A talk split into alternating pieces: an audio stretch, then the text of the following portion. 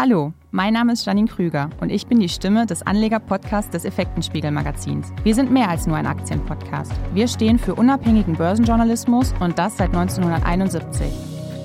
Wir haben in unserem Podcast bereits über die Aussichten des DAX und der europäischen Aktien gesprochen. Nun wollen wir einen Blick über den Atlantik werfen und die US-Börse einmal genauer beleuchten. Wie die Aussichten für die Leitindizes der Wall Street sind, bespreche ich heute mit Herrn Prof. Dr. Fiebig von der Odo BHF.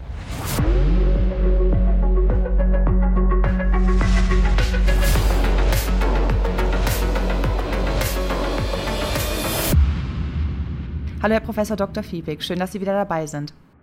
Ich grüße Sie, Frau Krüger. Hallo. 2022 war ein sehr volatiles Börsenjahr, das steht außer Frage. Was können wir Ihrer Ansicht nach für 2023 erwarten?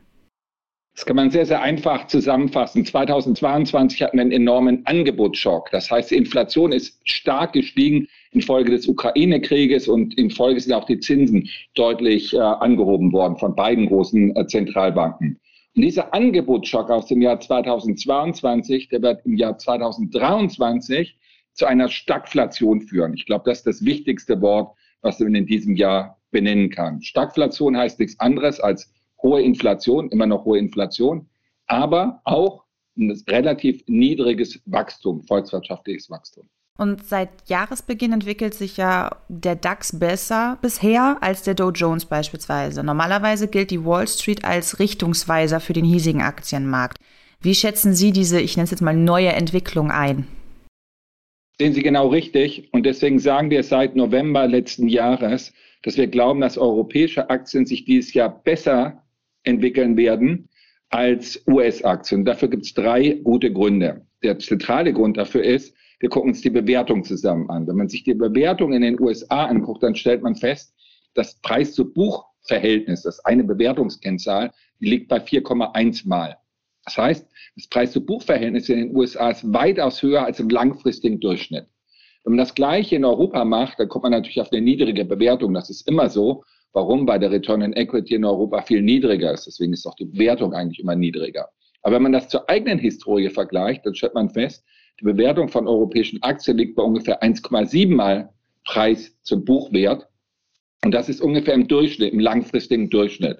Und das führt dazu, dass man sagen kann, dass die US-Aktien im Vergleich zu ihrer eigenen Historie momentan teuer sind, während europäische Aktien relativ billig sind. Das ist der erste Grund. Der zweite Grund ist, wir sehen, dass die Margen, die Gewinnmargen, die kommen zurück. Und die kommen stärker zurück in, ähm, in den USA als in Europa. Auch das spricht für europäische Aktien. Und dann das ist immer sehr, sehr schwierig zu sagen, was mit Währungen passiert. Aber man kann schon sagen, dass momentan, wenn man sich ähm, die Währungsparitäten anguckt, wenn man sich Zinsdifferenzen anguckt, wenn man äh, sich vergegenwärtigt, dass dieser Angebotsschock irgendwann abnehmen wird und dann wieder Geld, das im letzten Jahr in den US-Dollar-Raum geflossen ist, wieder zurückfließt nach Europa, kann man schon sagen, dass auch das eher für europäische Aktien momentan spricht sind die zentralen Gründe, dass wir im November letzten Jahres hergegangen sind und europäische Aktien stärker gewichtet haben als US-Aktien.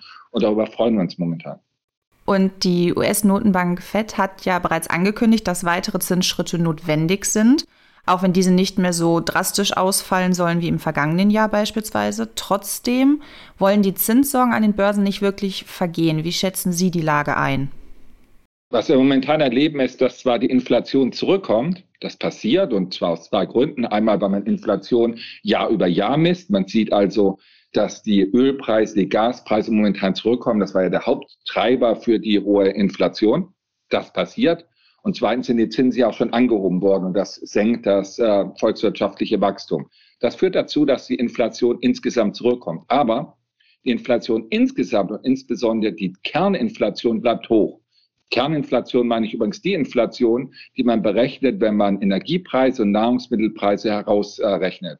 Und da die zu hoch bleibt, der diese Kerninflation nicht schnell genug zurückkommt, kann man, glaube ich, relativ sicher sein, dass man in den USA und auch in Europa weitere Zinserhöhungen sehen wird. Wie wird, werden sich die Zinsen unserer Meinung nach weiterentwickeln? Wir glauben, dass die Zinsen in den USA, die Leitzinsen, das sind die sogenannten Fed Funds Rates, die sind momentan im Korridor zwischen 4,5 und 4,75 Prozent. Und wir glauben, dass sie auf mindestens 5,25 Prozent, vielleicht sogar noch deutlich höher steigen werden. Das heißt, mhm. dass wir also weitere Zinserhöhungen in diesem Jahr in den USA sehen werden, dass der Zinspeak wahrscheinlich so irgendwann im Sommer sein wird, also der Zinshöhepunkt in dem Zyklus, der wird wahrscheinlich im August sein und in Europa noch später, weil die Europäische Zentralbank halt später die Zinsen angehoben hat als die USA. Hm, und dadurch dann auch länger noch anheben muss. Könnte es denn hier noch zu Überraschungen kommen in irgendeiner Form? Sie meinen auf der Zinsseite? Na, mhm. selbstverständlich mhm. kann, kann das passieren. Momentan gehen die Märkte davon aus, die haben bis vor kurzem geglaubt, dass die Zinsen nur auf 4,9 Prozent steigen. Haben wir mal gesagt, ja, vermutlich werden die Zinsen noch deutlich stärker steigen, als der Markt das erwartet wenn man sich Marktdaten ähm, anguckt, erwarten die meisten Marktteilnehmer momentan, dass die Zinsen stärker steigen, jetzt auf 5,3 Prozent steigen. Wenn sich aber die Kerninflation nicht zurückbewegt, dann kann es deutlich sein, dass die Zinsen noch deutlicher steigen ähm, müssten. Ja, 6 Prozent ist nicht auszuschließen in den USA, ist unwahrscheinlich momentan, aber ist eine Möglichkeit.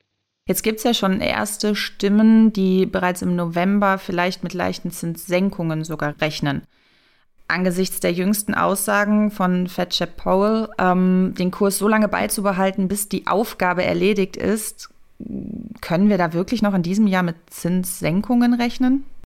Sehr, sehr unwahrscheinlich. Warum ich das glaube, es sind zwei wesentliche Gründe. Der erste Grund habe ich schon ausgeführt, die Kerninflationsrate ist zu hoch. Das spricht gegen Zinssenkungen. Das ist der erste Grund, den man hier nennen kann. Und der zweite Grund, der genauso wichtig ist, ist, dass der Arbeitsmarkt momentan in den USA sehr fest einer mhm. Arbeitslosenquote von 3,4 Prozent ist der Lohndruck in den USA sehr hoch. Das heißt, die Löhne steigen. Auch das spricht gegen frühe Zinssenkungen. Und man könnte noch einen dritten Punkt anführen und man könnte sagen, dass typischerweise die Notenbankenzinsen steigen und dann bleiben sie auf einem bestimmten äh, Plateau für eine gewisse Zeit, typischerweise mhm. für sieben, acht, neun Monate. So war es in der Vergangenheit. Deswegen glaube ich einfach, dass, der dass die Marktteilnehmer, die glauben, dass es sehr schnell wieder Zinssenkungen geben wird, dass sie sich vermutlich irren könnten, außer wir würden eine sehr, sehr starke Rezession bekommen. Und ich habe gesagt, daran glaube ich nicht. Ich glaube, wir werden eine Stagflation bekommen. Das heißt, ein moderates Wachstum, aber immer noch ein positives Wachstum. Jetzt wollen wir vielleicht auch noch mal auf die jüngst gelaufene Berichtssaison schauen. Die war teils von erheblichen Kurskorrekturen gerade der Tech-Werte geprägt. Diese spiegeln jedoch nicht die gesamte Berichtssaison wider. Wie schätzen Sie die veröffentlichten Zahlen bisher ein?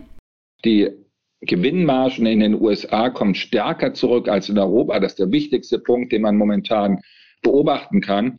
Und das Zweite, was momentan sehr gut funktioniert, ist das, was wir machen. Wir suchen Qualitätsaktien. Wir suchen also Aktien, die wirklich hohe, äh, eine hohe Kapitaleffizienz ausweisen, gute Wettbewerbsvorteile haben. Solche Unternehmen, die dann auch noch wachsen, weil sie bestimmte Wettbewerbsvorteile haben, die schlagen sich momentan ganz gut.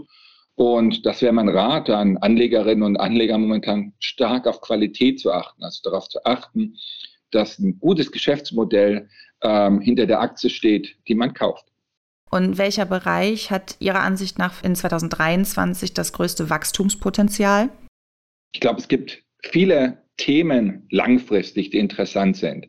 Wenn Sie mich fragen, was der größte, das größte Thema für die nächste Dekade, nicht nur für 2023, sondern für eine längere Periode, da würde ich ohne mit der Wimper zu zucken sagen, das ist der Bereich der künstlichen Intelligenz. Warum? Ähm, weil Computer momentan aus Daten lernen können, wie Menschen aus Erfahrung. Das ist der große Umschwung, den wir in der nächsten Zeit sehen. Und künstliche Intelligenz bedeutet, dass Unternehmen, die Daten bereitstellen, die bestimmte Algorithmen haben, also insbesondere neuronale Netze haben, oder die drittens Hardware herstellen, ja, die man braucht, um solche Modelle zu optimieren, neuronale Netze sind ja nichts anderes als, als Modelle, wo man tausende von Parametern, Millionen und heute schon viele Millionen Parameter gleichzeitig optimiert. Da braucht man die Hardware dafür. Unternehmen, die davon profitieren, die sollten langfristig eine gute, ähm, gute Ergebnisse zeigen. Weiters großes Thema ist momentan der Konsumbereich. Wir alle wissen, ich habe drei Kinder und meine Kinder haben andere Bedürfnisse, wenn sie einkaufen gehen. Und wer solche Güter herstellt, ähm, im Konsumbereich, der profitiert davon. Wir sind zum Beispiel deutsch-französisches Unternehmen. Wir mögen sehr, sehr gerne Luxusunternehmen. Die profitieren momentan sehr, sehr deutlich. Und das freut uns natürlich auch. Und als dritter großer Trend kann man sicherlich sagen, äh, wir alle werden älter, deswegen ähm, gibt es im Pharmabereich, aber auch im Ausrüstungsbereich ähm, zum Beispiel äh, Unternehmen, die äh, Daten bereitstellen und äh, Methoden bereitstellen, die man in Laboren äh, benutzt, die wachsen momentan relativ äh, kräftig. Und diese drei Trends, glaube ich, wenn man da ein bisschen stärker drauf setzt als auf andere äh, Sektoren, dann sollte man hoffentlich einen Mehrwert für seine Anlegerinnen und Anleger generieren. Definitiv. Wenn euch das Thema künstliche Intelligenz beispielsweise interessiert, haben wir auf unserer Homepage einen Leitartikel zu diesem Thema für euch zur Verfügung gestellt. Herr Professor Dr. Fiebig, inwieweit dürften sich denn noch die Spannungen zwischen den USA und China auf die Kurse auswirken? Ich glaube, das ist so das, was man oftmals als schwarzen Schwan bezeichnet. Mhm. Ergebnis, dass man nicht mehr ausschließen kann, das aber weiterhin relativ unwahrscheinlich ist. Wenn das passieren würde, dann hätte das enorme Auswirkungen auf die Finanzmärkte, mhm. weil in Taiwan werden 66 Prozent der Halbleiter hergestellt in Auftragsfertigung, in sogenannten Foundries. Und da dieser gerade im Halbleiterbereich Taiwan so wichtig ist, spielt das nicht nur für Taiwan und China eine große Rolle, sondern für die Finanzmärkte insgesamt. Aber wie gesagt, das Risiko, dass es zu solch einem Krieg kommt, ist immer noch relativ gering. Das muss man beobachten im Verlauf dieses Jahres. Wenn sich dort wie vor dem Ukraine-Krieg die Spannungen zunehmen, dann muss man wirklich sukzessive hergehen und das Risiko stärker in diesem Bereich äh, senken. Das ist das, was aktive Fondsmanager und Fondsmanagerinnen dieses Jahr machen. Dann hoffen wir auf jeden Fall das Beste für die kommenden Monate und dürfen auf jeden Fall gespannt sein. Vielen Dank, Herr Professor Dr. Fiebig, für das interessante Interview. Ich danke Ihnen.